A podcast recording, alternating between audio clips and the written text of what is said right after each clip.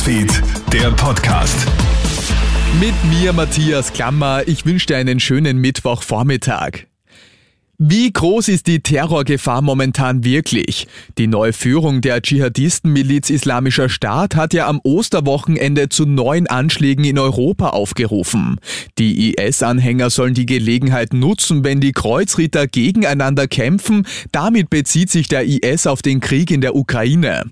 Zuletzt ist es zwar um den IS medial ruhig geworden, die Terrormiliz ist aber nach wie vor am Leben, warnt Terrorexperte Nikola Stockhammer von der Uni Wien. Der IS hat im Windschatten dieser Pandemie sich wieder neu aufstellen können. Es gibt genug Kriegsheimkehrer, es werden vermehrt verurteilte Dschihadisten entlassen und es besteht immer wieder das Potenzial, dass sich hier ansässige Personen radikalisieren können.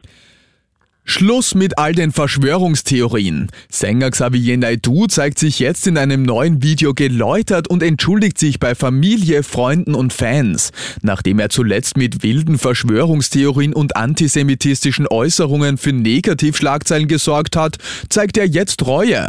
Der Krieg in der Ukraine hätte ihn wachgerüttelt, er hätte sich auf ihr Wegen befunden und entschuldigt sich für all die verstörenden Äußerungen. Hör mal. Ich war von Verschwörungserzählungen geblendet und habe sie nicht genug hinterfragt, habe mich zum Teil instrumentalisieren lassen. Bei der Wahrheitssuche war ich wie in einer Blase und habe mich manchmal vom Bezug zur Realität entfernt. Das habe ich leider jetzt erst erkannt. Ich habe Dinge gesagt und getan, die ich heute bereue.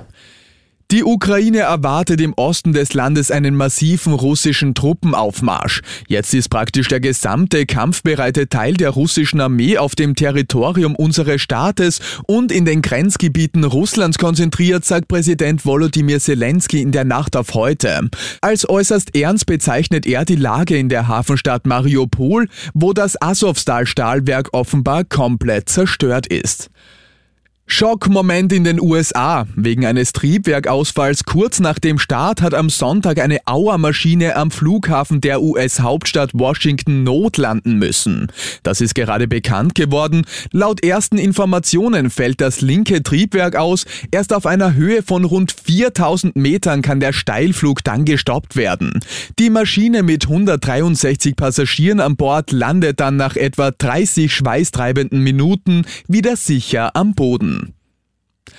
Und das war's schon wieder mit den wichtigsten Infos bis jetzt. Den nächsten Podcast und das nächste Update gibt's dann wieder am Abend. Schönen Tag dir. Krone Hits, Newsfeed, der Podcast.